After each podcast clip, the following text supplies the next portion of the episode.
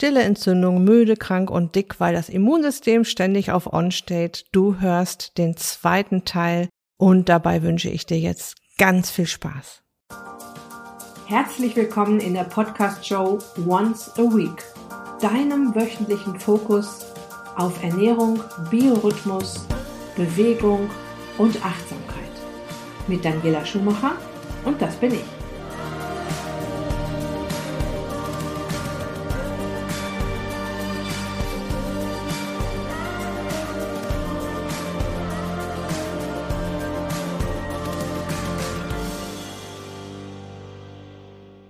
Okay, in der letzten Episode haben wir uns mit dem einleitenden Teil zum Thema stille Entzündung, Niedriggrade Entzündung oder Low-Grade Inflammation befasst. Und ich möchte heute darauf eingehen, was stille Entzündung auch befeuert. Und da macht man sich manchmal kein Bild von. Du weißt, unser Körper ist ein Wunderwerk. Jede Zelle kommuniziert mit jeder Zelle. Ich kann das nicht oft genug wiederholen. Und die Entzündung an sich ist ja eine lebensnotwendige Antwort des Immunsystems auf einen Reiz, der uns schädigen könnte. Das ist ein ganz fein ausgeklügelter Balanceakt zwischen entzündungsfördernden und entzündungshemmenden Botenstoffen im Körper und wird dieses Gleichgewicht zugunsten der entzündungsfördernden Kräfte gestört, kann es halt sein, dass Entzündungsprozesse nicht vollständig abgeschaltet werden und unterschwellig weiterlaufen und chronisch werden. Eine häufige Ursache stiller Entzündung ist eine Kombination aus falscher Ernährung, zu wenig Bewegung und zu viel Stress. Na, wir haben das ganz oft schon besprochen, aber auch hier spielt es wieder mit rein. Und ich möchte mal mit dem Stress anfangen, und zwar mit dem chronischen Stress. Und unter chronischen Stress verstehe ich Dauerstress im Gegensatz zu dem akuten Stress, der kurzzeitig stattfindet. Körperlich gesehen, du rennst los, um die Bahn zu erreichen, oder du machst einen Sprint auf dem Sportplatz. In dem Moment hat dein Körper akuten Stress, mit dem er gerade umgehen muss, oder du streitest dich kurz mit einem Kollegen und ein bisschen später ist das wieder okay, oder du schneidest dir in den Finger und bist verletzt und das heilt dann aber auch wieder. Und das ist alles akuter Stress. Und chronischer oder Dauerstress ist eine ganz andere Nummer, ja. Wir sind in Hamsterrädern unterwegs und sind halt ständig gestresst durch all die To-Dos, die wir auf der Liste haben, durch tausend Sachen, die wir erledigen müssen, durch zu wenig Selbstachtsamkeit, durch zu wenig Selbstfürsorge. Und durch diesen Dauerstress ist der Körper ständig dazu aufgefordert, das Aktivitätshormon, andere sagen auch Stresshormon, ich nenne es Aktivitätshormon, weil es eben genau das macht und es hilft uns in Aktivität zu kommen, auszuschütten. Und beim Cortisol handelt es sich tatsächlich um ein entzündungshemmendes Hormon im Körper. Denn wenn wir früher in Kampf- oder Fluchtsituationen waren, war es natürlich wichtig, dass wir jetzt nicht auch noch krank werden.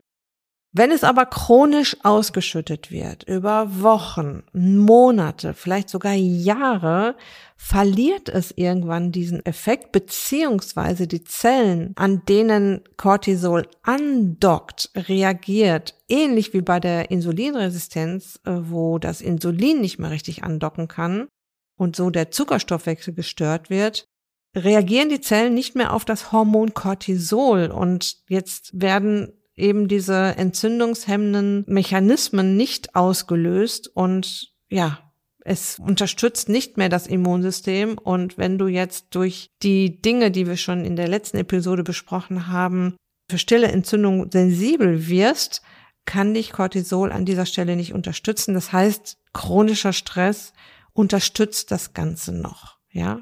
Wie gesagt, es ist nicht alles immer schwarz oder weiß, es hängt alles miteinander, zusammen.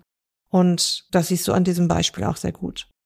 Dann hast du vielleicht schon mal den Begriff viszerales Bauchfett gehört. Ja, viszerales Fettgewebe ist das Fett, das sich um die inneren Organe im Bauchraum ansammelt. Ja, das ist halt das Fett, das gibt's auch bei schlanken Personen. Ja, also auch schlanke Personen können ein kleines Bäuchlein haben und im Prinzip kann man sagen, dass das Fett, das im Bauchraum keinen Platz mehr findet, zu sehen ist. Ja, und das kann man ja tatsächlich auch messen lassen, wie viel viszerales Fettgewebe gibt es im Körper. Und im Gegensatz zu subkutanem Fett, das ist das Fett, das sich direkt unter der Haut befindet, beeinflusst viszerales Fettgewebe den Stoffwechsel und kann Substanzen produzieren, die zu Entzündungen im Körper führen. Das heißt, das Fettgewebe, das Bauchfett, und deshalb wird es ja auch so oft und immer wieder erklärt, auch in den Medien, dass das Bauchfett eben sehr ungesund ist, wie eine eigene Hormondrüse wirken kann und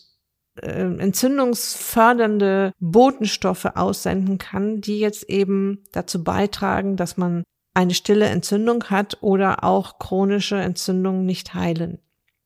Und das passiert zum Beispiel durch das Freisetzen von entzündlichen sogenannten Zytokinen, ja. Viszerales Fettgewebe, das Fettgewebe um, um, um die Organe herum, kann entzündliche Substanzen wie Tumor, Nekrose, Faktor Alpha, das ist jetzt ein bisschen nerdig, ja, aber das sind halt Begriffe, die wichtig sind, wenn man sich mit dem Thema befasst. Das heißt TNF-Alpha und Interleukin 6 freisetzen und diese sogenannten Zytokine können die Aktivierung von Immunzellen stimulieren und chronische Entzündungsreaktionen im Körper fördern. Also nochmal, das Fettgewebe um den Bauch herum setzt Substanzen frei, die das Immunsystem aktivieren. Punkt. Ja. So, Freisetzung von Adipokine. Adipokine sind Hormone, chemische Botenstoffe, die auch vom Fettgewebe produziert werden. Und da gibt es eins, das heißt CRP, das hast du vielleicht schon mal auf deinem Laborzettel gesehen, das C-reaktive Protein. Und je höher CRP ist, wenn das gemessen wird, desto eher finden entzündliche Prozesse im Körper statt. Und zu den Laborwerten werde ich ja nochmal speziell etwas sagen. Dann viszerales Bauchfett ist eng mit der Entwicklung einer Insulinresistenz verbunden. Ja, bei denen die Zellen, wie du schon weißt, nicht mehr richtig auf Insulin reagieren und auch eine Insulinresistenz kann chronische Entzündung fördern, schon allein, weil viel zu viel Zucker im Blut bleibt und der Körper diese Zuckerfluten im Blut nicht gewöhnt ist und auch darauf reagieren muss. Und auch hier wird verletzt und hier muss das Immunsystem an den Start kommen und erhöht die Freisetzung von entzündlichen Zytokinen, die wir gerade schon mal hatten. Viszerales Fettgewebe sorgt für oxidativen Stress im Körper, was natürlich auch dazu führt, dass Entzündung gefördert und Gewebe geschädigt wird. Also im Grunde kannst du sagen, dass das Bauchfett, das viszerale Fettgewebe, das Immunsystem dysreguliert und dadurch chronisch niedriggradige Entzündungen verursacht verursachen kann und dass dies auch zu einer gestörten Kommunikation zwischen Immunzellen führen kann und dadurch die Entzündungsreaktion im Körper verstärken. Und allein diese chronischen Entzündungen über das Bauchfett, viszerales Fettgewebe, wird in Verbindung mit vielen Krankheiten gebracht, wie Typ 2 Diabetes, Herz-Kreislauf-Erkrankungen und bestimmte Krebsarten. Und klar, je weniger Bauchfett wir haben, desto besser für unsere Gesundheit. Das ist so sicher wie das Arm in der Kirche. Was stille Entzündung auch befeuert, ist ein schlechtes Omega-3 zu einem Omega-6-Verhältnis. Da haben wir auch schon ganz oft drüber gesprochen, ja, Omega-3 Entzündungs hemmend, Omega-6 entzündungsfördernd. Leider haben wir sehr viel Omega-6 in unserer Nahrung, zum Beispiel in Getreideprodukten oder auch in Fleisch aus Masttierhaltung, weil die Tiere eben mit Getreide gefüttert werden. Wenn sie artgerecht gehalten werden, werden sie halt mit artgerechtem Futter, sprich Gras gefüttert. Häufig liegt der Konsum von Omega-6-Fettsäuren deutlich über dem Konsum von Omega-3-Fettsäuren, die du ja in Fisch, Meeresfrüchten, Schalentieren und Algen vor allem findest oder auch in Fleisch, wenn es Biofleisch ist. Dadurch kommt dieses Omega-3 zu Omega-6-Fettsäurenverhältnis durcheinander. Also es ist einfach von der Relation her viel zu viel Omega-6 in unserem Körper im Gegensatz zu Omega-3. Und das führt am Ende dazu, dass Omega-3 den Brand einer Entzündung nicht löschen kann, weil es schlichtweg nicht da ist, während Omega-6 es immer noch weiter anfeuert. Wir haben auch schon darüber gesprochen, dass Omega-6 auch wichtig ist, dass es auch wichtig ist, eine Entzündung anzusteuern. So beginnt jede Heilung mit einem Entzündungsprozess, der dann aber wieder gestoppt wird durch Omega-3 und wenn du dich dann nochmal mehr zu informieren willst, ich habe zu den Fetten auch schon Episoden hier produziert. Da geht es einmal darum, wie du durch gesunde Fette abnehmen kannst. Oder es gibt auch eine Episode ganz am Anfang, Fit mit Fett. Ich werde sie dir beide hier im Beitrag zu dieser Episode verlinken. Und ja, da kannst du dich nochmal ein wenig damit beschäftigen. Eine weitere Möglichkeit, wie Entzündungen befeuert werden.